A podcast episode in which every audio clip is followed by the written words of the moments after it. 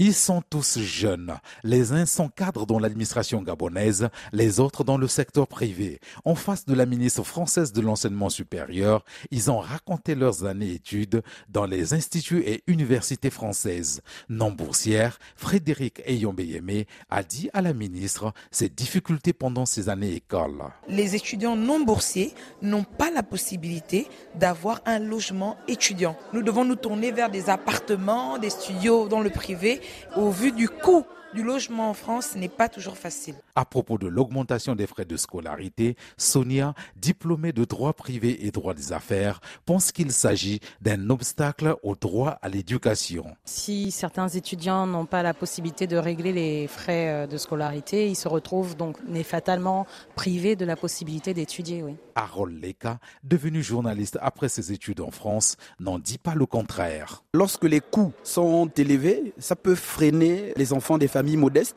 Donc c'est effectivement un facteur bloquant.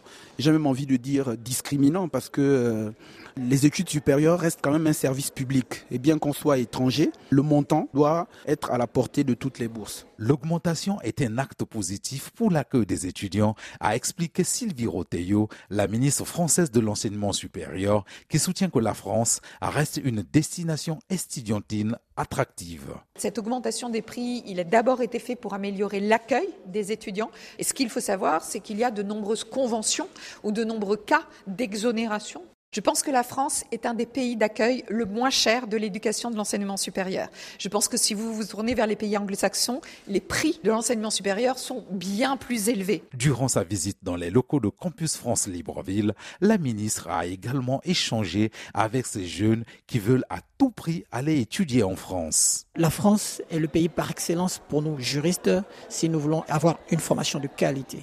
Et on a l'avantage de ne pas subir la barrière linguistique. En 2020, 46% des jeunes Gabonais ont choisi la France pour leurs études à l'étranger. Yves Laurent Goma, Libreville, RFI.